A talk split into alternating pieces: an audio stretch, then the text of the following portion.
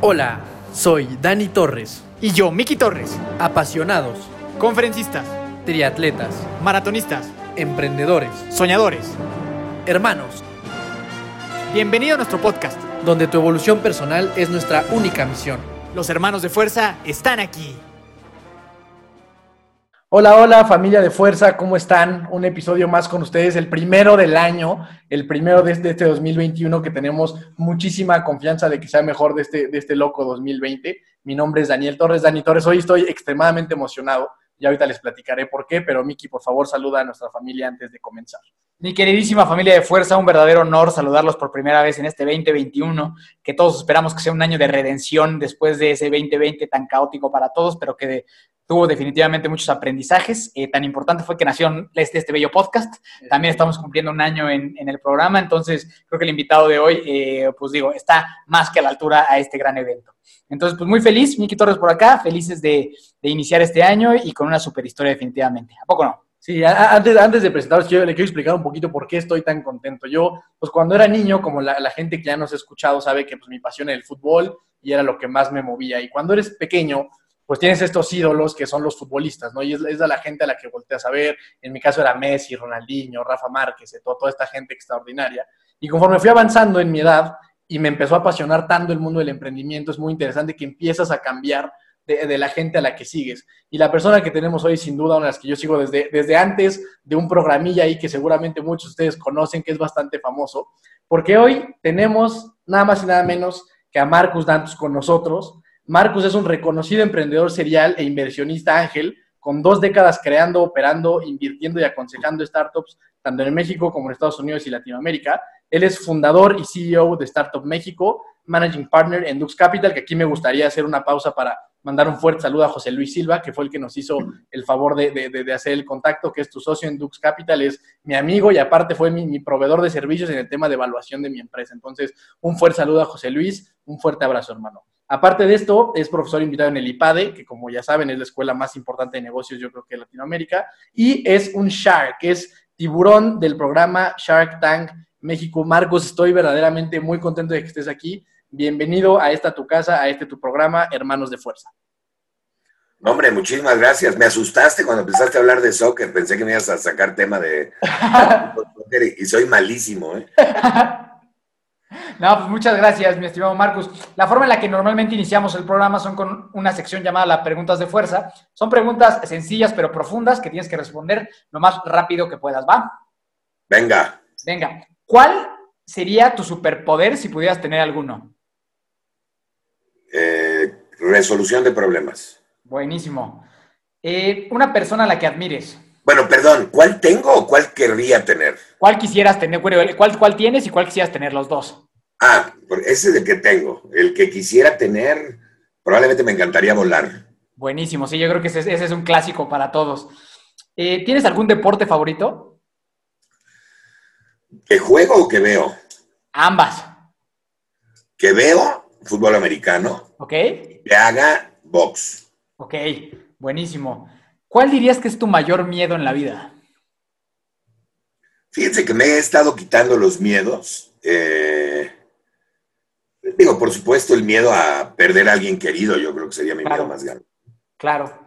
Y ahora, ¿cuál sería tu mayor pasión en la vida? Pues lo que hago, la verdad es que me encanta lo que hago, me, me encanta ayudar a la gente a emprender y a realizarse y a, y a prosperar, ¿no? Buenísimo. ¿Tienes alguna mascota? Tengo dos gatitos que no son míos. Eh, uno era de mi hija, pero mi hija se fue de- a, a vivir fuera de México, entonces nos lo dejó, ¿Ok? se llama Conde. Y luego rescató mi esposa otro gatito increíble que se llama Nico. Entonces tenemos dos gatitos ahorita en la casa. Genial, genial, genial, genial. Eh, sé, sé que estudiaste cine, ahorita ya nos compartirás un poco de eso. Si nos pudieras decir cuál es tu película favorita, esa que dices, no hay forma que la gente no la conozca y que no la haya visto, ¿cuál sería? El Padrino 2. El Padrino 2, un clasicazo. De hecho, es una película que no puedo no verla si la pasan y la he visto Ajá. 200 veces, ¿no? Sí, Tengo el DVD, o sea, no, no puedo no verla. fantástica. Ahora vienen unas preguntas un poquito más en tu tema. ¿Crees que cualquier persona puede ser un emprendedor exitoso? Es una pregunta muy difícil. Creo que cualquier persona puede aprender a emprender, sin duda, y adquirir las habilidades para emprender. Pero no creo que todo el mundo tiene la personalidad para ser emprendedor. 100% de acuerdo. De acuerdo. ¿Qué crees que es mejor, planear o experimentar? Mira, yo creo que es mejor planear, pero yo soy mucho más de la tendencia a experimentar. ¿eh? Ok, genial. Y por último, ¿cuál es la principal cualidad que debe de tener un emprendedor? Hay una serie de habilidades que tiene que tener el emprendedor, no hay una específica, pero si quieres que escoja uno, te diría que es valentía, ¿no? Es perderle el miedo a, a fracasar, a lo que la gente diga, a hablar en público, a muchas cosas. Me, encanta, esa respuesta. Justo ayer en el coche yo venía pensando en esta pregunta que te íbamos a hacer. Y yo decía, ¿cuál, qué contestaría yo? Y pensé en coraje y valentía. Creo que, es, creo que es ese elemento que puedes tener otras cualidades, pero creo que es el único que no, o sea, que no puede faltar. O sea, un emprendedor no, no puede ser emprendedor sin esa, sin esa pizca de valentía, ¿no? De acuerdo.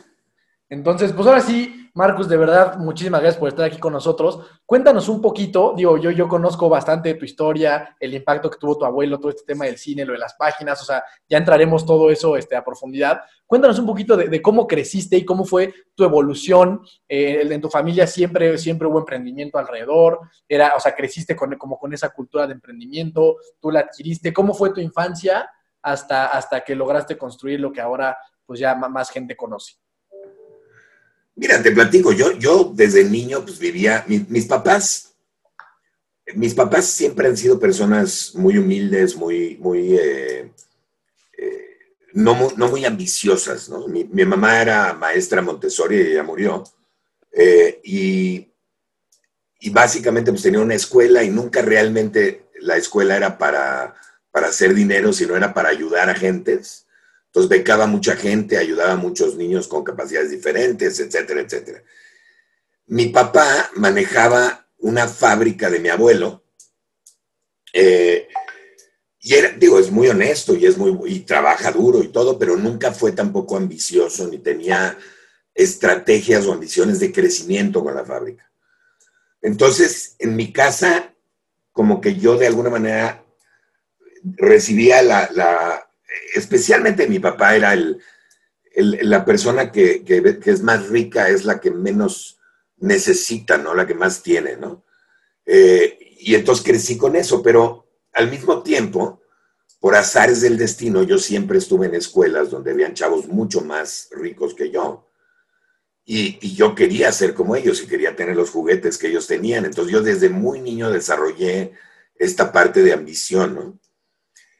Mi abuelo, yo era el primer nieto de, mi abuelo, que era el, el, padre de mi mamá, y él era una persona increíblemente ambiciosa, que él llegó a México de niño de Rusia, bueno, se hizo ingeniero acá y puso las luces del periférico y acabó al final de su vida con varias fábricas. Eh, le, fue bien, digo, no era multimillonario, pero le iba bien, tenía, tenía, era, digamos, el rico de la familia, por supuesto. Y él a mí me agarró como, como de, pues, para enseñarme varias cosas, ¿no? Como de discípulo.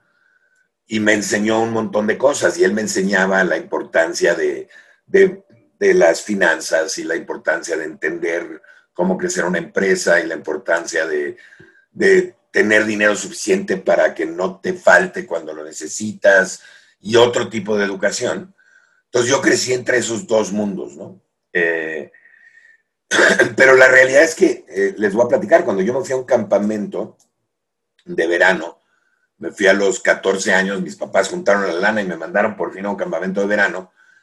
Y pues en el campamento de verano creo que era el único chavo que no tenía dinero ni para comprarse souvenirs, ¿no? Y, pero traía traía dulces mexicanos, porque yo no podía vivir sin mis brinquitos y mis miguelitos. Y me di cuenta que a los americanos les encantaban y te los pagaban como a 20 o 30 veces lo que costaban en México. Y entonces, en los siguientes dos campamentos me llevaba mis bolsas de miguelitos y de brinquitos y se las vendía a los gringos y era el chavo de la lana, ¿no? Este, y entonces me di cuenta de lo, pues, de lo que es emprender. Ahora, también la otra cosa te voy a explicar. Yo, yo desde niño siempre tuve problemas con la autoridad. Siempre. O sea, siempre tenía broncas en la escuela, me corrieron de todas. este, tenía broncas con mis papás, o sea, no, no, nunca, nunca realmente fui un niño que se adaptaba a seguir órdenes y hacer las cosas como me las pedían. Siempre tenía mis maneras. Eh, y, y, creo que eso también influyó mucho en el querer yo hacer mi camino y volverme yo emprendedor, sin jefes y demás, ¿no? O sea, de, niño eras bastante inquieto, latoso, travieso. Bueno, yo te garantizo que si hubiera existido el síndrome de, déficit de atención, me hubieran seguro clasificado con él. Ok, eh, ok. Pero, pero no existía. Ajá. Entonces era un niño inquieto. Sí, hoy, hoy en día todo el mundo, a todo mundo se lo diagnostican ese. Y me choca, porque la verdad es que no es real. De acuerdo. Yo creo que simplemente hay que encontrar qué les interesa a esos niños, ¿no? Y, entonces enfocar su atención hacia eso y creo que, que les quitarías el problema en su gran mayoría, ¿no? Y aquí en, este campamento, ¿qué edad tenías, Marcus? Aquí ya más o menos de qué edad estamos pues hablando. De los 14 a los 16 años. O sea que la, la, segunda y tercera vez que fui tenía 15 y 16. Ok.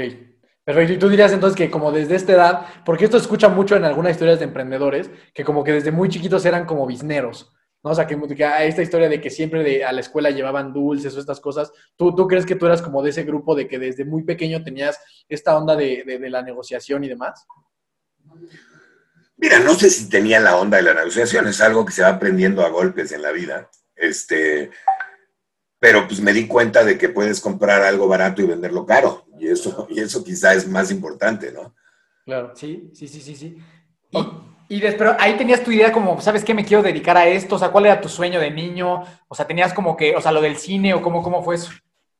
No, lo, del cine surgió por, por otras razones, ¿no? Me, me, me encantó alguna vez participé de chavo, me invitaron a participar en un par de anuncios y me encantó lo que hacía la gente atrás de las cámaras, ¿no? Y, este, y entonces, como que dije, esto, esto me encanta, me apasiona y pues como yo era una persona que solo hacía lo que le gustaba, eh, decidí dedicarme a eso. Pero, pero eso surgió más bien porque me eh, estaba buscando qué hacer Nunca realmente tuve la preocupación de, híjole, que voy a hacer de grande ni nada, sino más bien de repente encontré algo que me gustaba y decidí hacer eso. Ok, perfecto. Y aquí, Marcos, ya me imagino, porque hay, hay una historia interesante de, tu abuelo, de, algo, de una lección que te dio importante con relación a un tema como de apuestas y cosas así. ¿Nos, podrías compartir? Sí, cuando él se entera, yo, yo jugaba póker desde, desde niño, ¿eh? realmente es un juego que me encantó, que me apasionó desde chavito. Y cuando les digo desde niño, les digo desde los 5 o 6 años. Eh, pero, pero en secundaria ya jugaba con mis cuates de apuesta, ¿no? Del, dinero. y cuando mi abuelo se enteró de esto, me invitó a jugar póker a su casa. Entonces sacó sus fichas y sus barajas y empezamos a apostar y pues la verdad no me asustaba mucho porque pues, yo sabía jugar póker bien y me sentía yo bien chicho. Y, y en una, después de algunas manos que yo gané y algunas que él ganó, eh, de repente me apostó, yo aposté todo lo que tenía, él me subió la apuesta. Y entonces yo le dije, no, pues yo ya no traigo más lana. me dijo, ah, ya no traes más lana, no. Y entonces se llevó todo. Y se llevó todo mi dinero y, y se acabó el juego. Y me dejó enojadísimo sentado en la mesa. Este, y me dijo, esto es para que aprendas que no debes de jugar con gente que tiene más dinero que tú. Y la verdad es que como lección se me hace fantástica, sigo enojado y quiero que me siga regresando. pero, pero, pero me sirvió mucho como lección. Sí, me, sí me, me, hizo entender lo peligroso que es la apuesta, especialmente con gente que, que tiene más para apostar, ¿no? Claro, fue como un cachetadón ahí de realidad bastante gráfico, ¿no? humildad. Ajá. Exacto. Ok, ok, buenísimo. Entonces, ya después de este eh, campamento y que empiezas a hacer como Disnerón y ya con, con algunas eh, pues enseñanzas en tu vida, entonces ya viene esta parte de que empiezas con lo, de, con lo del cine y, estudias eso, ¿correcto? Correcto. ¿Y, estudias eso? Yo, estudié, mira, yo, yo entré al TEC estudiando una carrera que se llama LASCA. Ah, okay. Me encantaban las computadoras. Ok. Y era licenciado en sistemas computacionales administrativos. Te daban administración empresas, pero también te daban computación. Y, eh, y, aprendí a programar y aprendí varias cosas. Digo, programar en lenguajes de, de, los antiguos Egipto, egipcios, ¿no? Eh, estoy hablando de Assembler y de Basic y de Pascal y de cosas que ya ni se usan, pero eh, la verdad es que durante la carrera, primero me encantaba una chava que estaba en comunicaciones, sabía que me iba a ligar solo si me cambiaba. Y, y, segundo, pues me acordaba también de que quería entrar a la parte del cine, ¿no? Entonces me cambié a comunicaciones. Okay. Este, y luego me ofrecieron una beca en Estados Unidos y, y, ahí ya acabé con un major en comunicaciones enfocado a cine, okay. que es lo que quería hacer. Y, y, regresé a México graduado como, según yo, cineasta, ¿no? Ajá. A tratar de hacer cine, pero era una época malísima del cine mexicano y me frustré porque no pude hacer nada. Eso era justo lo que te iba a preguntar, o sea, que regresaste y con qué te encontraste, o sea, tú querías producir películas y demás y veías como que no avanzabas, ¿en qué momento fue como ese? para el cine. Luego las películas mexicanas eran, de verdad es la peor época, era Lola la trailera y la risa de vacaciones, las ficheras y cosas de este tipo que son una porquería de películas. Claro. Y, y, y no había mucha gente haciendo películas. Fueron como, digo, algunos años después, cinco o seis años después, salió como agua para chocolate que abrió el cine mexicano okay. ya a nivel mundial y luego vinieron los apoyos de cine y eso, pero yo ya para entonces estaba en otra cosa. ¿no? Sí, como que fuiste una generación antes de Cuarón y todos los de ahorita, ¿no? O sea, llegaste 10 años temprano. De hecho, fíjate que, por ejemplo, con Guillermo del Toro trabajé en un par de comerciales. Ah, órale. Ajá. Este, pero, o sea, yo creo que somos de la misma generación, ¿no? pero, pero ellos sí se, sí se quedaron y se aguantaron. Okay. Yo la verdad es que de repente descubro Internet y me encanta como medio. Y entonces dije, bueno, es que esto está todavía mejor que el cine. Lo haces en tu casa, publicas algo y lo ve todo el mundo, ¿no? Y por eso me clavé en ese medio. Eso, eso era justo lo que te iba a preguntar. O sea, ¿cómo fue esa transición de decir, bueno, el cine ahorita, pues no, no es el momento, no es el timing? ¿Cómo cambias, o sea, esa decisión que al final, pues el cine y esa idea era lo que le habías dedicado, pues muchos años de estudio? Bueno, el cine, el cine no me estaba dejando lana. Y de repente un amigo mío me invitó a su casa y me, platicó de internet, que en esa época pues, yo no sabía ni lo que era. Claro. Eh, y le dije, oye, suena increíble, te estoy hablando de 1993. Sí. Y, y, y, él, y, entonces fui a su casa y me enseñó, él, él, él, hacía dos cosas en internet. Él hacía trading de acciones y jugaba Vagamon en internet. Okay yo no podía creer que estaba jugando con otra persona de otra parte del mundo, ¿no? Y que estaba haciendo dinero vendiendo y comprando acciones. De, ¿cómo, ¿Cómo? A ver, explícame. Entonces me senté un par de horas con él, pero atrás de él estaba su hermano haciendo un sitio de internet. Ok. Y entonces me volteé y le pregunté, oye, ¿qué estás haciendo? Me dijo, estoy, estoy haciendo mi página. Le dije, ¿cómo que estás haciendo tu página? Y entonces me enseñó HTML. Yo, como sabía programar, le agarré muy rápido. Este, y, y, y, me enseñó que lo puedes publicar y demás, y entonces me dediqué las siguientes semanas a hacer mi página de internet, ¿no? ¿Y de qué era esa página? Esa primera página, ¿de qué la, de qué la hiciste? Pues ahí la tengo, ¿eh? Es, era, era, una página muy chistoso porque le puse, hace cuenta, había una sección de cultura, había una sección de educación, entonces, por ejemplo, en la sección de cultura tenía, hace cuenta, todos los museos del mundo que estaban en internet. Este, exposiciones de arte, eh, información sobre películas, lo, lo, que encontraba, ¿no? Lo iba agregando. Y luego eh, en, la, en, la, sección, por ejemplo, de educación estaban todas las universidades del mundo. A mí me había costado mucho trabajo decidir qué universidad ir y entonces dije, bueno, pues esto puede ser un buen servicio. Claro. Luego tenía una página, tenía una página de misterio, que era, además era el primer GIF con una calavera que daba vueltas. Ajá. Este, y todo el mundo me preguntaba, ¿cómo hiciste eso? O sea, le, le, empecé a meter cosas, lo que iba encontrando en internet, las páginas de las empresas mexicanas que se iban de repente agregando a internet. Y, y, y me di cuenta que, que pues, también hacer páginas era un negocito, ¿no? Y era, bastante fácil, pero como nadie sabía hacerlas, podías cobrar lo que sea. Entonces, también empecé a hacer eso, ¿no? Eso justo lo que te iba a preguntar, o sea, que en ese momento tú dijiste, esto puede ser un súper negocio o te divertía, o era un tema que ya pues me entretiene hacer. No, no, no, ahí nada más me estaba divirtiendo y de repente vale. alguien me pedía su página y ganaba la anita para los chescos y, y estaba bien, ¿no? Pero lo, lo, que pasó es que yo quería meter mi página en un dominio, porque el dominio que yo tenía era muy complejo. Okay. Y entonces me, me puse a pensar, como las páginas eran muy lentas, toda la comunicación era por modem. Ajá. Yo no sé si se acuerdan de los modems, pero las páginas bajaban súper lento, ¿no? Cuando se conectaba al teléfono y ya nadie podía usarlo y así, ¿no? No, no, no, sí. Y además, si alguien descolgaba el teléfono, era horrible porque ajá. desconectaba y demás. Pero entonces yo quería algo que representara a México, pero que también representara velocidad.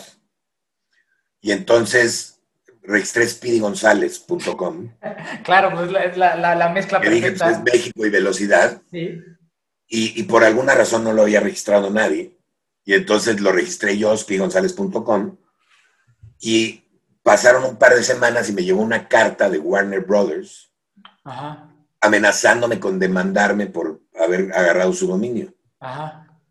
Y entonces yo me asusté, pues tenía 26 años, me, me- Claro. me asusté y dije, no, yo no me quiero meter en broncas con esto. Sí, claro. Sí, Acuérdense que no había internet, o sea, no podía averiguar nada como ahorita pueden averiguar, ¿no?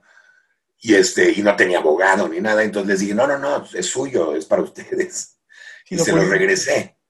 Ok. Entonces todos mis cuates me dijeron, eres un tonto, lo hubieras, les hubieras cobrado, seguro te hubieran pagado por registrar el dominio.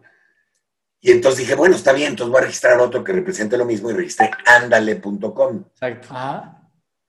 Y cuando registro andale.com, como a las, de veras, como a las dos, tres semanas, me llega un correo de unos chavos en Silicon Valley que querían el dominio de Ándale. Y me ofrecían 10 mil dólares por el dominio. Ajá. Y entonces, yo, o sea, pensé que era una broma, porque yo había pagado 70 dólares, ¿no? Claro. Y, este, y entonces les dije, no, quiero 20 mil. O sea, como para quitármelos de encima y me Ajá. depositaron 20 mil dólares. Y entonces dije, wow, es el mejor negocio del mundo. Y entonces me dediqué durante varios meses a registrar dominios. Eh, dominios genéricos, para que no tenga bronca con nadie, pero, pero dominios desde agua.com hasta futbolamericano.com o santafe.com o todo lo que se les ocurra, ¿no? Y ahí, ¿cómo, ¿cómo era el proceso de registrar un dominio? Porque digo, ahora es muy sencillo. Vas a una página, lo compras y, y ya está. Pero Era ahora es como la- relativamente sencillo. Tú, tú, podías, tú ibas a una página que era eh, whois.net en ese entonces y registrabas el dominio y de hecho no te cobraban hasta como unos meses después que te llegaba una factura de 70 dólares por el dominio. Ok. Ok. Pero me aloqué y registré como 850 dominios. Y entonces luego me puse a hacer cuentas y dije, híjole, cuando me llegue la factura me voy a quebrar, ¿no? Sí. Entonces conseguí un cuate que le invierta a esta idea de hacer muchos dominios y él se volvió mi, mi primer socio. O sea que la, la idea general era vamos a, a comprar todos los dominios como comunes, pues, de palabras populares, y luego los revendemos. Fíjate que no, no era la idea. La idea era crear comunidades, por lo menos mi idea era Ah. crear comunidades en cada dominio. Imagínate, teníamos, hace cuenta, charrería.com. Entonces, Ah. toda la gente que quisiera, que le gustan los charros, que quieren, pues ahí queríamos meter todo, ¿no? Venta de productos para charros, eventos para charros. Caballos, todo. lienzos, charros, todo lo que se te ocurra. Teníamos futbolamericano.com, entonces a la gente que quisiera saber de fútbol americano, pues ahí vamos a tener información, Ah, venta de productos.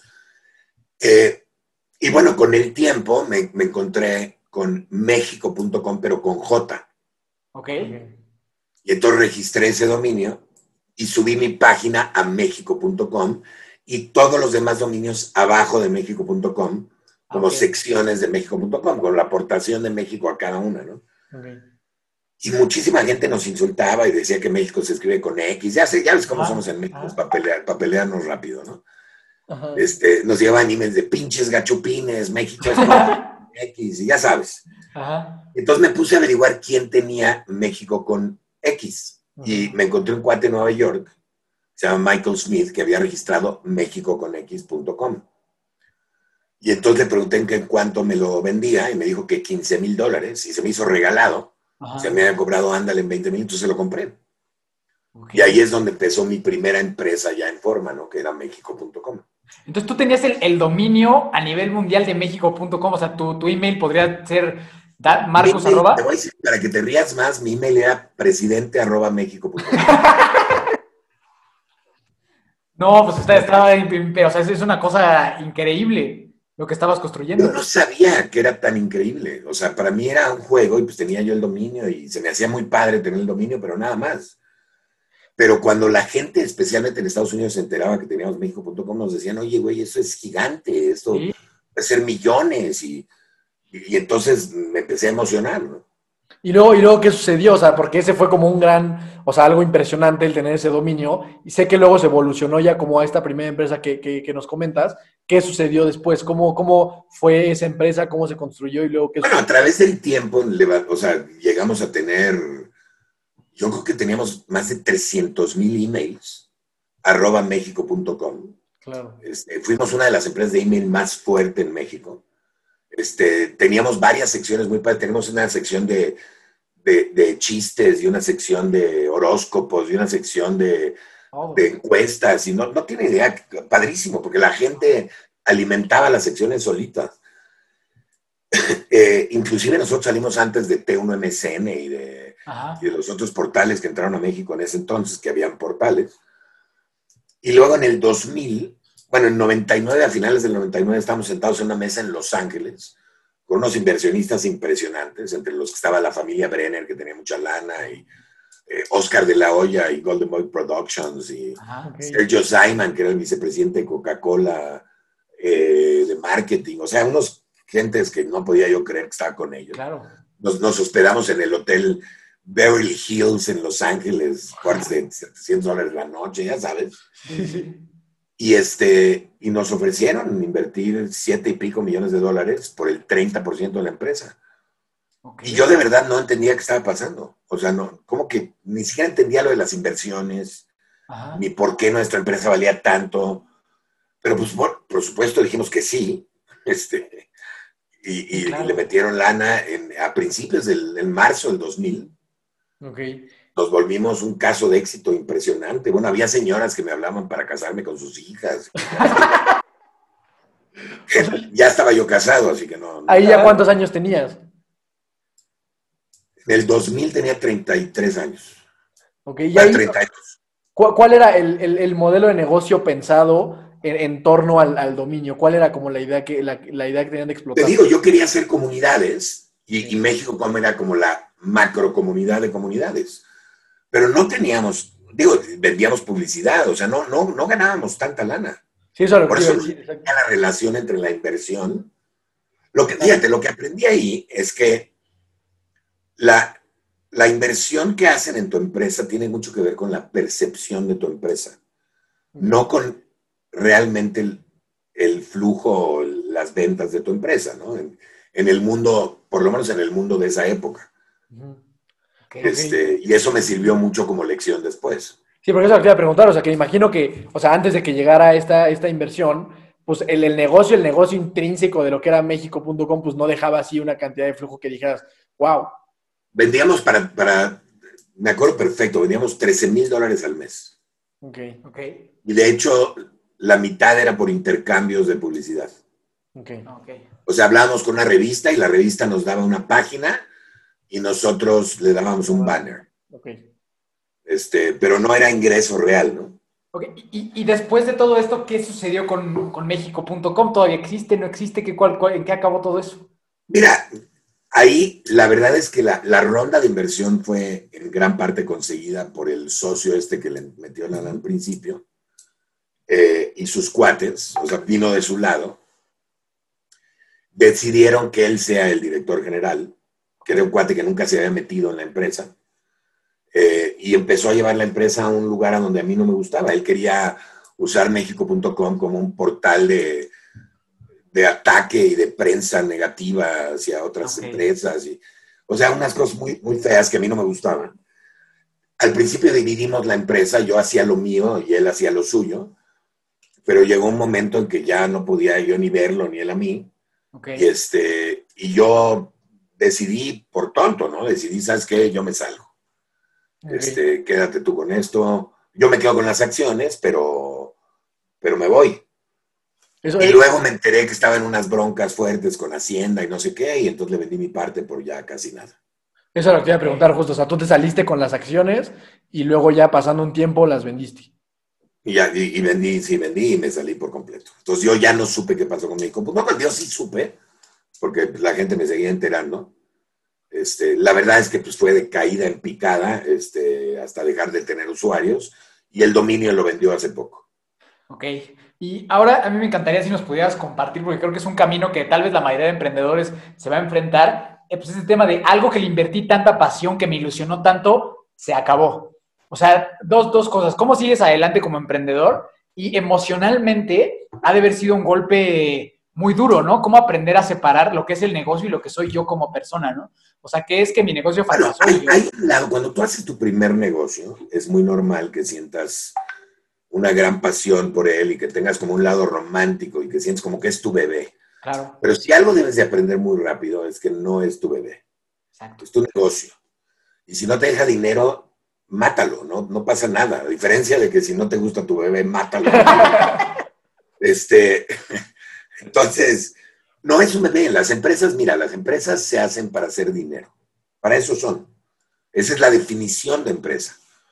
Entonces, si no, si no te gusta lo que estás haciendo, no estás haciendo dinero, no, no, no es, es algo que te deja de apasionar, pues claro que es duro porque tú lo inventaste, tú lo creaste. Pero por otro lado, cumple su ciclo y sigues adelante, ¿no? Yo, gracias a esta experiencia, pues aprendí que es el capital de riesgo, que son los startups. Eh, aprendí muchas cosas que me siguen sirviendo hoy en día. Entonces, claro, de hecho, lo, lo- lo comento esto como mi fracaso más grande, ¿no? Que fue el de México.com. Yo ya, yo ya estaba comprando mi Lamborghini y una casa en Nueva York, y, o sea, yo ya estaba feliz, ¿no? Pero la realidad es que ni siquiera teníamos un plan de cómo hacer dinero.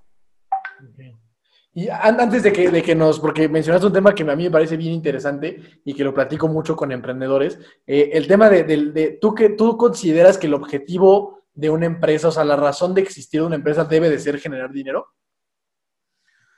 O sea, la definición de empresa es una organización que comercializa un bien o un servicio a cambio de dinero. Y la, y la intención es generar utilidades.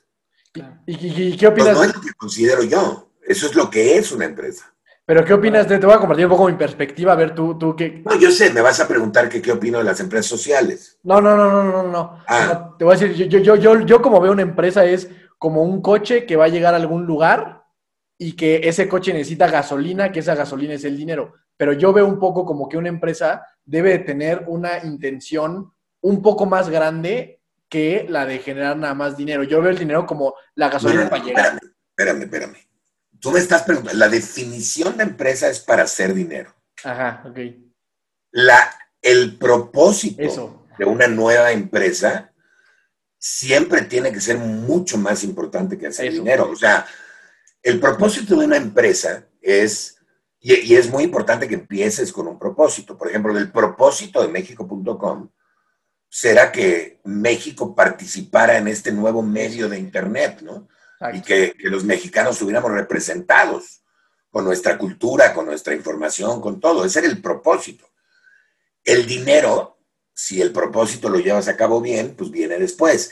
Pero en todo este proceso, tienes que pensar en cómo vas a hacer dinero. No puedes nada más estar con el propósito, De acuerdo. porque, porque si no haces dinero, pues la empresa se va a morir. Exacto, exacto, exacto. Justo ahí, ahí ya, ahí completamente. 100% de acuerdo. Entonces, ok. Entonces luego viene es- esta parte, me imagino que vendes las acciones, sé que con un poco, un valor un poco menor, pero me imagino que eso te ayuda a despegar pues, los siguientes planes que tenías en mente, ¿no? Exacto. ¿Qué, qué vino después? ¿Qué vino después de esa parte? Bueno, salió un artículo cuando nos separamos y fue muy público todo esto. Nos entrevistaron de una revista que era la revista más importante de tecnología en la época, como el Wire de ahorita, pues se llama Red Herring.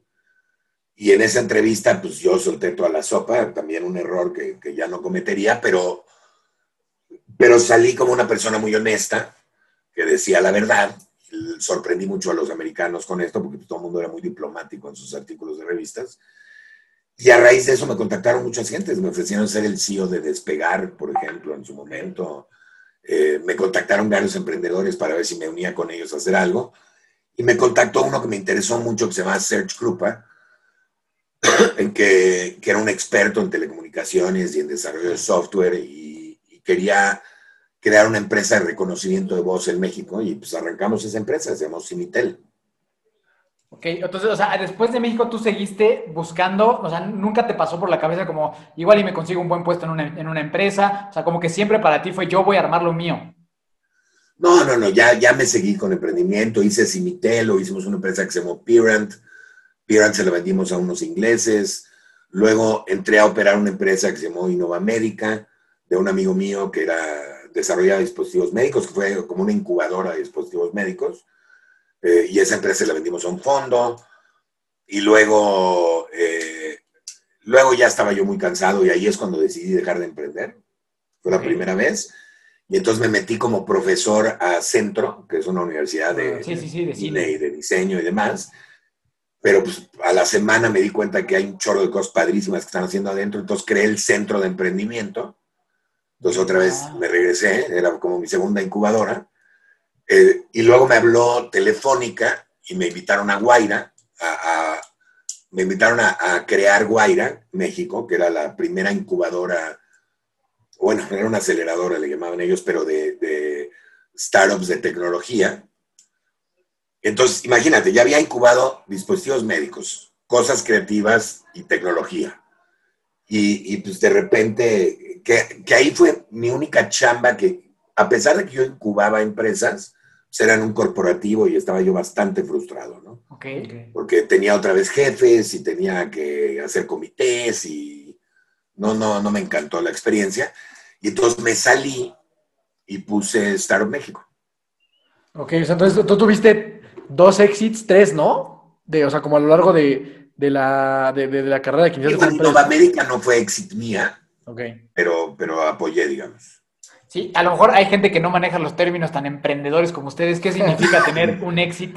A ver, si quieres, eh, explícales tú, Marcos, mejor que, que las, las empresas, especialmente las empresas que consiguen inversión, tienen que tener una cosa que se llama una salida financiera, porque si no, no le regresas el dinero a los inversionistas.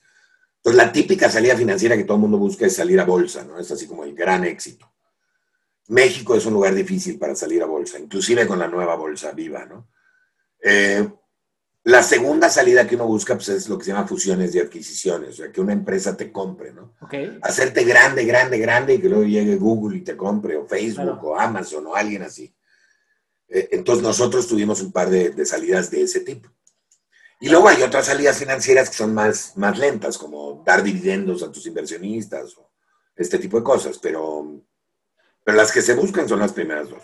Exacto, sí, en- justo en un libro muy, muy- no recuerdo cuál es el título, pero ese es como, o sea, un éxito es como, como para un emprendedor es como llegar a la meta, es como decir, cumplí todo esto y el éxito es justo como esa, esa línea de meta en la que dices, cumplí el cometido, ¿no? Exacto. Ok, ok, perfecto. Y, y entonces tú empezaste con Startup México, si, si no recuerdo lo que así lo dijiste, ¿no? ¿Y ahí qué, qué hacías o qué haces? Bueno, Startup México es una, inició como, como mi propia incubadora, aplicando todo esto que ya había yo aprendido, eh, y con el apoyo del INADEM en su momento, creamos una macro incubadora en el DF, eh, que ya no es el DF, es la CDMX, Sí, perdón. Eh, y, y cómo se llama, y la, la idea era hacer un lugar súper inclusivo en una colonia no tan, eh, no tan eh, cara, precisamente para que sea la gente, para que la gente quisiera ir de cualquier tipo de gente y que no se enfocara tampoco a una industria, sino que sea más general. Y la, y la intención desde el principio fue crear ecosistemas de emprendimiento en donde no los había. Ok. Y, y Startup México pues empezó con un programa de incubación, pero ya tenemos muchos programas. Ahorita tenemos programas de aceleración, tenemos eh, el fondo de Dux Capital sale en parte de Startup México, eh, tenemos programas de soft landing donde nos traemos empresas a, a México eh, para que crezcan en México, eh, ya sea porque les interesa el mercado latinoamericano o porque están en un país más chiquito y quieren crecer. Claro. Tenemos programas académicos, tenemos todo lo relacionado con emprendimiento y con innovación. ¿Cuántos años lleva ya Startup México? Mira, se conceptualizó en noviembre del 2013. Ok. Empezamos a trabajar en Startup México en el 2014, pero se inaugura en noviembre de 2014, la inauguración oficial. ¿Y eso, es a, y eso es a donde tú todavía sigues full time ahorita? Full time. Digo, ya, ya hago otras cosas también, pero, pero el fuerte es Startup México.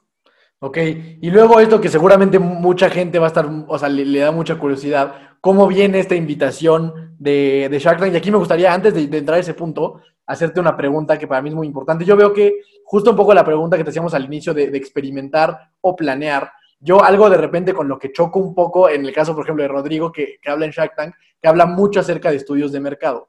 Yo veo que yo, yo, yo soy un creyente de que experimentar de repente es la, es la, es la alternativa más barata, más sencilla y que te puede llevar de repente a mejores lugares. Y yo veo que en tu caso, pues también eres un poco de, de, de esa idea de, experimentar, probar. Si jala, pues darle para adelante y si no jala, como dices, matarlo, ¿no?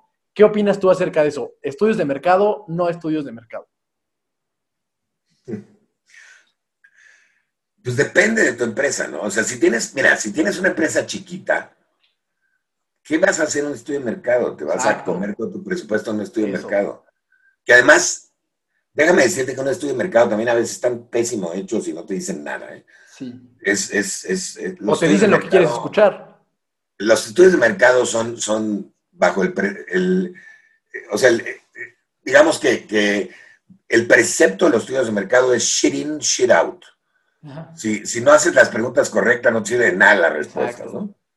Eh, y, muchas veces las preguntas son incorrectas. Ahora, si tienes una empresa ya grande, establecida, con presupuestos, etcétera, por supuesto que tienes que hacer estudios de mercado y tienes que, validar las cosas de otra manera.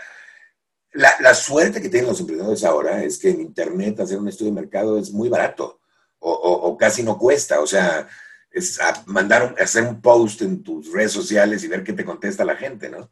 Este, y eso es más que suficiente como estudio de mercado en un inicio.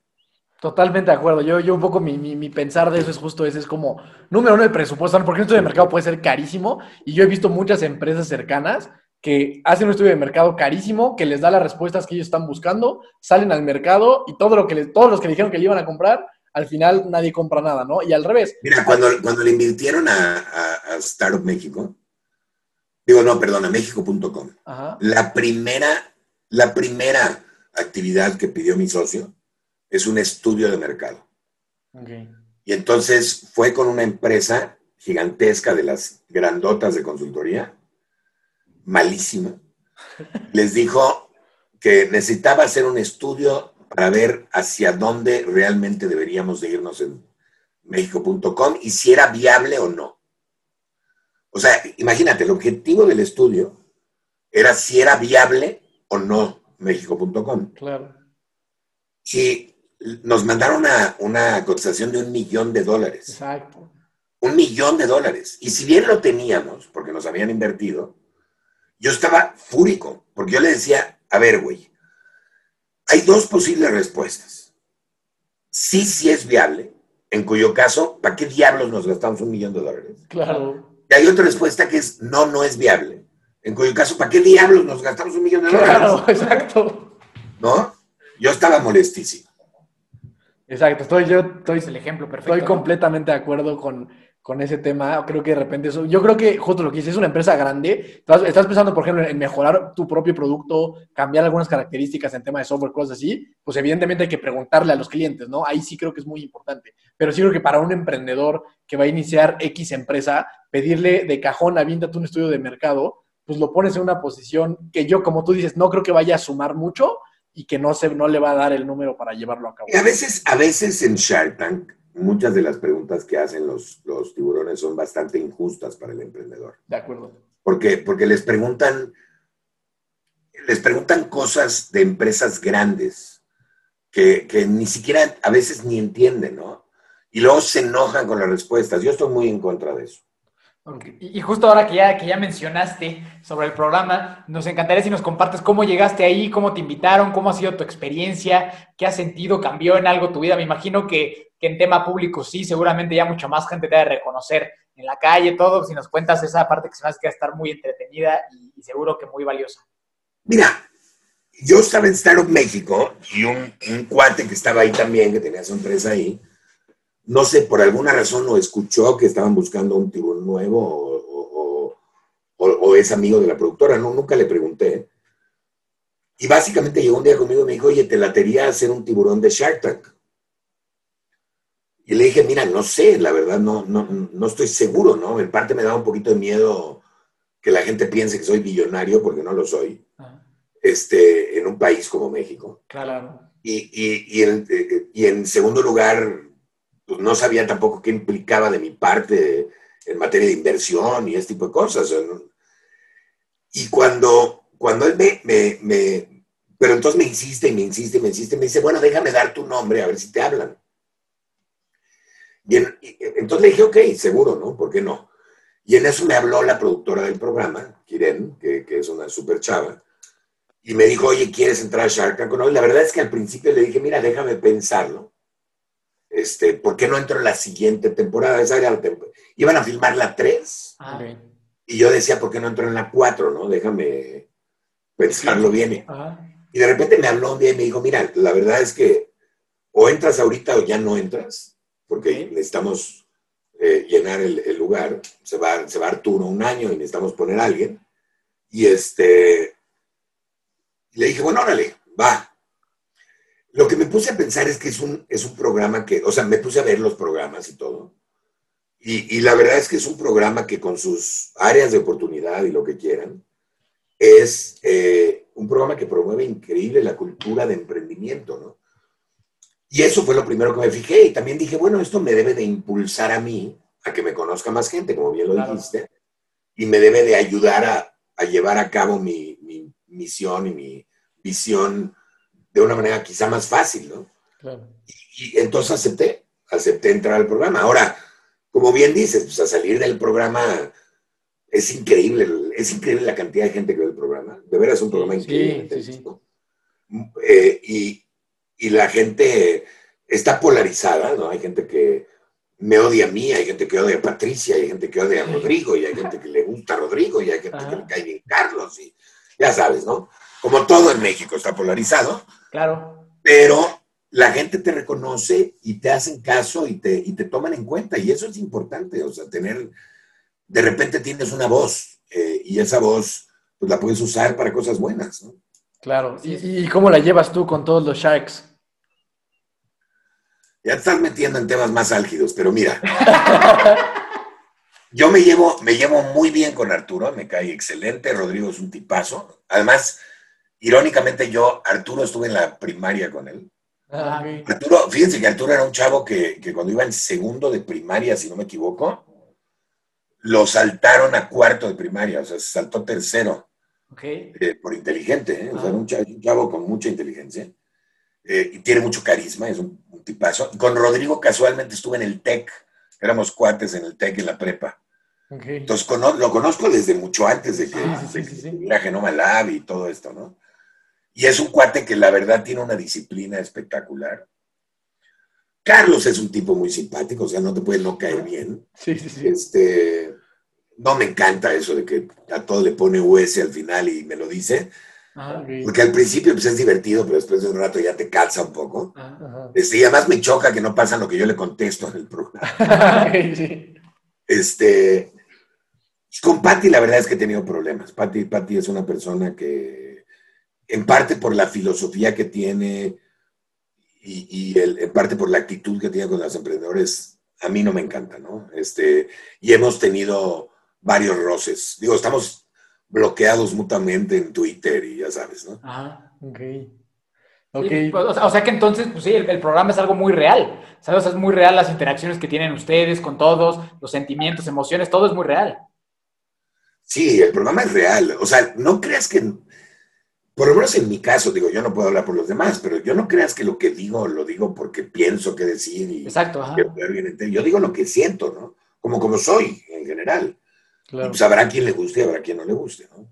Sí, sí, yo, yo la verdad no, no es porque te tengamos en el programa ahorita, pero los, o sea, los comentarios que a mí como emprendedor de repente me parecen más atinados y me gustó mucho la palabra que dijiste, justos, o sea, justos para el tipo de empresa que estás viendo, a mí los que me gustan mucho son los tuyos, se me parece esa palabra, que son los más justos, pues tomando en cuenta el tipo de emprendedor que tienes en, enfrente, ¿no? O sea, llevas a alguien que va a hacer, no sé, que trae un, un, un, un carrito de hamburguesas o cosas así, pues no le puedes pedir cosas de un gran corporativo, por ejemplo, ¿no? Y eso, eso a mí me... No, a ver, dame tus eh, expectativas financieras y tu ratio de Exacto. evita de los próximos años. Güey, vendo hamburguesas. Exacto, exacto. exacto. Este, ahora, te voy a decir una cosa.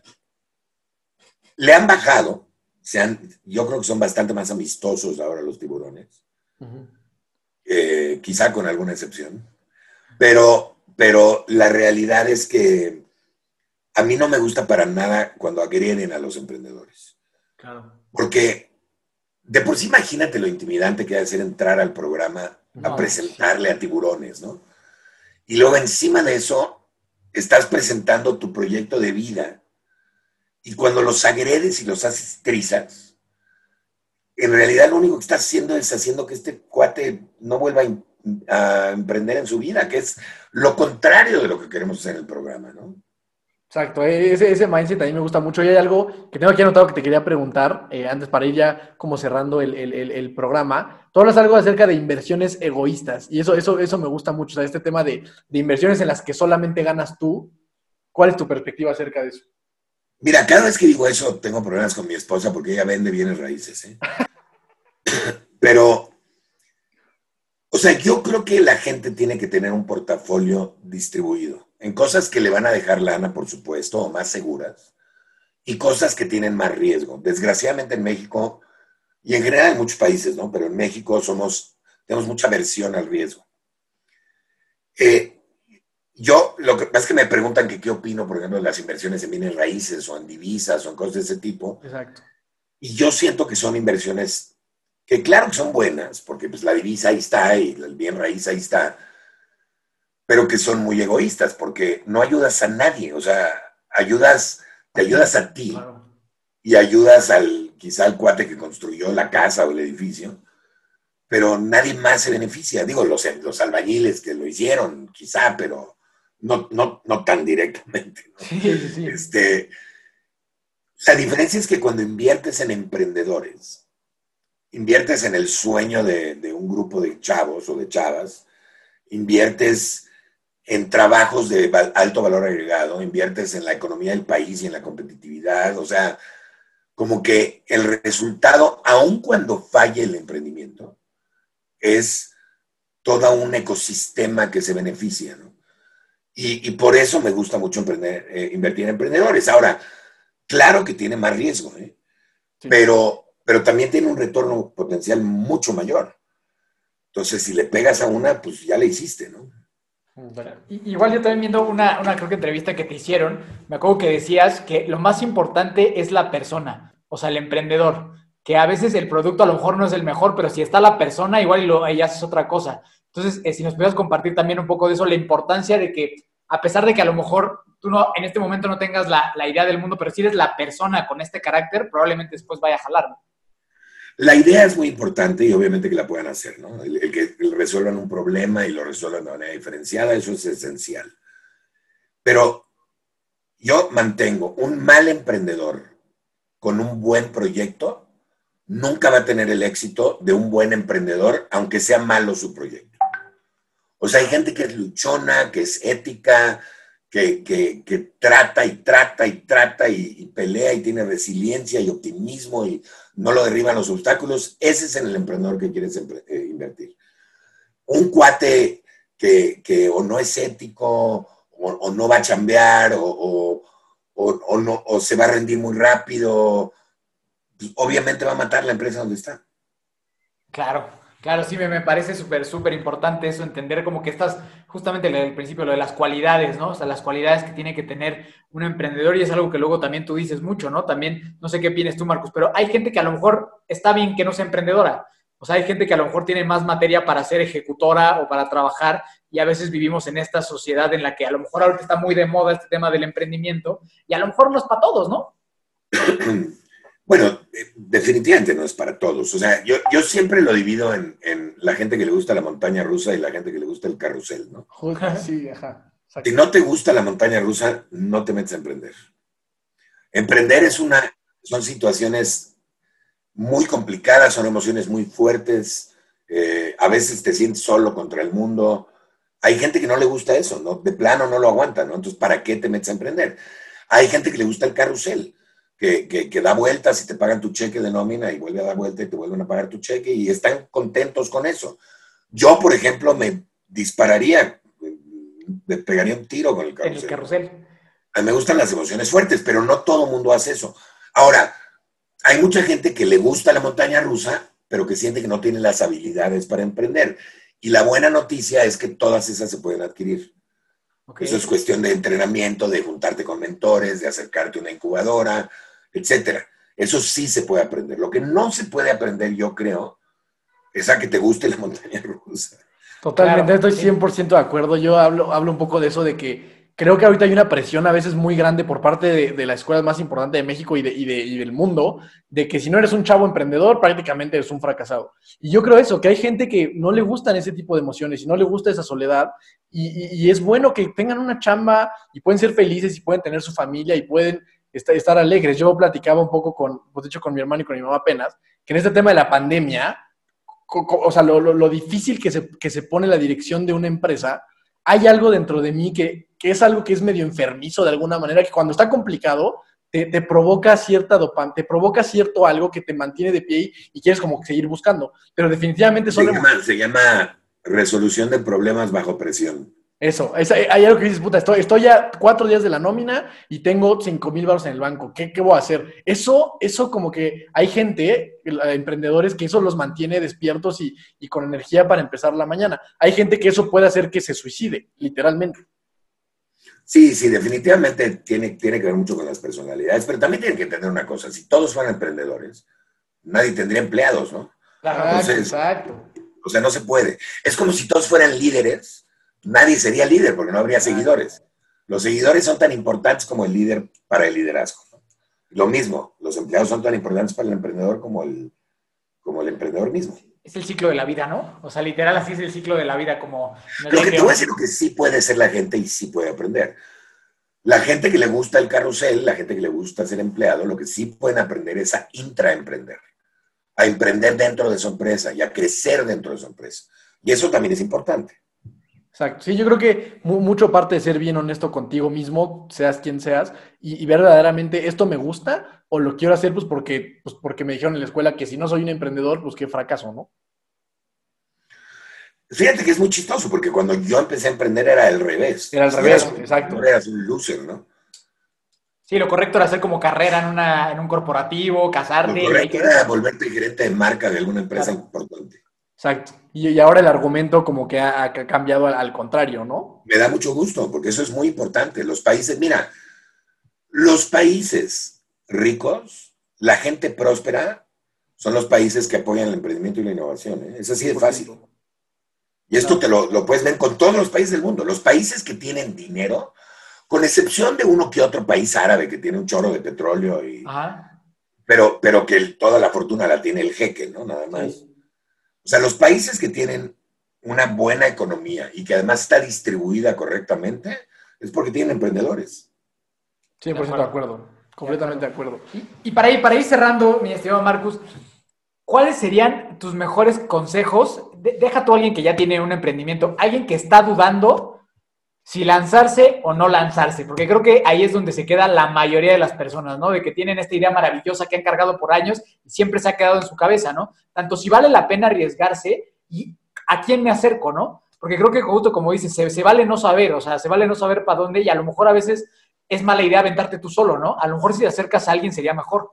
Yo los consejos que le doy siempre es el mismo. Es primero, de preferencia encuentra algo que te gusta y para lo que seas bueno.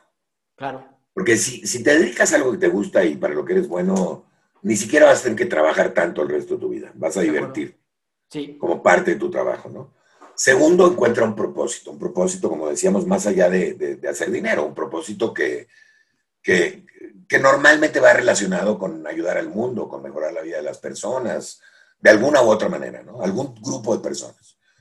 Cualquier empresa que tú me digas tenía un propósito. Facebook tenía el propósito de de que tengas a tus amigos a la mano. Claro. Amazon tenía el propósito de que compres cosas más baratas.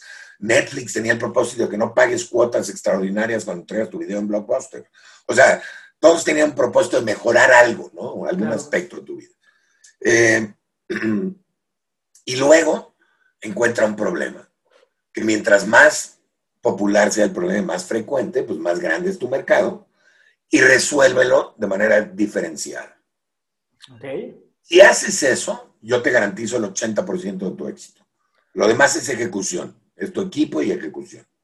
Me parece una, una buenísimos tres tips, justo eso, eh, o sea, las tres cosas que dijiste, de sí, 100%, 100% de acuerdo. Creo que es como una formulita muy buena que es para que se la puedan llevar la, la, las Bueno, personas. y agregaría lo que dijimos al principio, atrévanse, ¿no?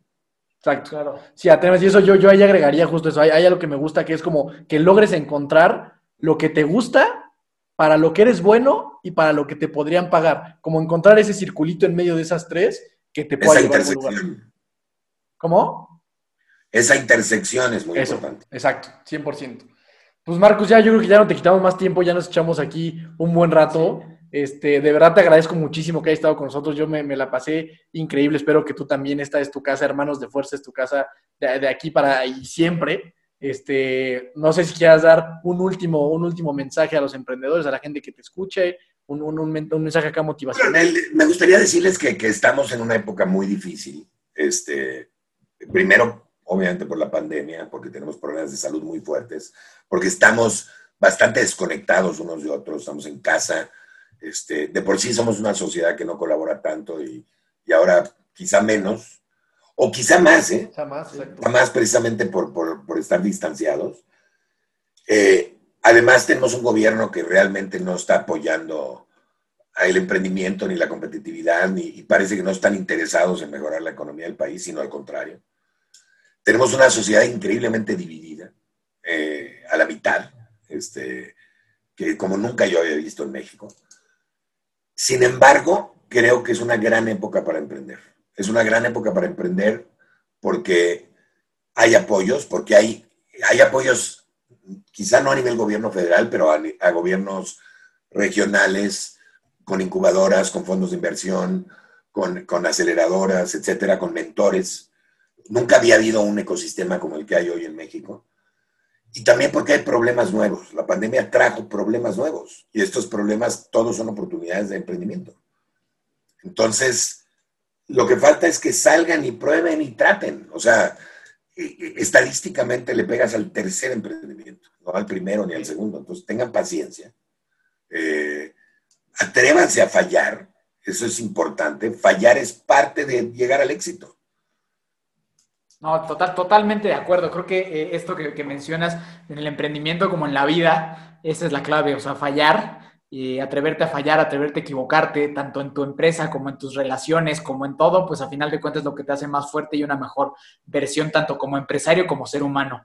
Entonces, eh, Marcos, de verdad, infinitamente gracias. Aquí en el programa somos tremendos fans tuyos y ahora más, y de verdad que lo valoramos un montón que te hayas dado el tiempo de hablar con nosotros y estoy seguro que este mensaje le va a llegar a muchos jóvenes que justo están en sus casas ahorita viendo si sí o si no y que esperemos que después de este episodio digan que sí y empecemos a ver más emprendedores y gracias también a ti por todo el labor que haces de inspiración a, los jóvenes y lo que haces en, en las incubadoras porque a final de cuentas pues eso es lo que haces, ¿no? Tratar de que, de que los jóvenes y la gente con ideas se, se, pues se vuelvan realidad de una forma más exitosa. Entonces, no, no solo por la parte financiera y la parte económica tienes toda nuestra admiración, sino también por esta parte humana de, de, tratar de ayudar a los demás a cumplir sus sueños. Eres como un, este, pues sí, como un proveedor de sueños, una ayuda para que la gente cumpla sus sueños y eso a mí se me hace que está fantástico y qué bonito trabajo y que lo sigas haciendo por siempre, Marcos. Mil gracias. Hombre, pues muchas gracias por, por, las palabras y muchísimas gracias por la, por la invitación y este, avísenme cuando salga esto. Claro. Sí, seguro. ¿En dónde te pueden encontrar, Marcos? En redes sociales para que la gente te... Hermano, solo hay una persona en el mundo que se llama Marcos Santos. Si no me encuentran, no quiero que me encuentren. me gustó, me gustó eso. Y una vez más, gracias a José Luis y a Lore que nos hicieron favor de, de, de tenerte a ti hoy. Pues bueno, muchísimas gracias a ti, Marcos. De verdad estuvo increíble. Mi nombre es Dani Torres, Daniel Torres. Ahí me encuentran. Mi nombre sí es un poco más común. A mí me encuentran este, como Daniel Torres en Instagram, Facebook, Twitter, todas partes. Y Hermanos de Fuerza en Instagram. Muchísimas gracias, familia, por haber estado con nosotros. Marcos, una vez más, mil gracias por haber estado con nosotros. Gracias a ustedes. Muchas gracias, comunidad de fuerza. Se despide acá Miki Torres. Eh, que Dios los bendiga, cuídense mucho, que inicien este 2021 con, con, la mejor de las bendiciones, con la mejor de las actitudes. Ya saben, ahí estamos, como dijo mi hermano, eh, en todas partes como hermanos de fuerza. A mí me encuentras como Miki Torres C, Fly Multisport. Nos vemos la próxima semana y recuerda siempre que nunca te rindas y la buena suerte te alcanzará.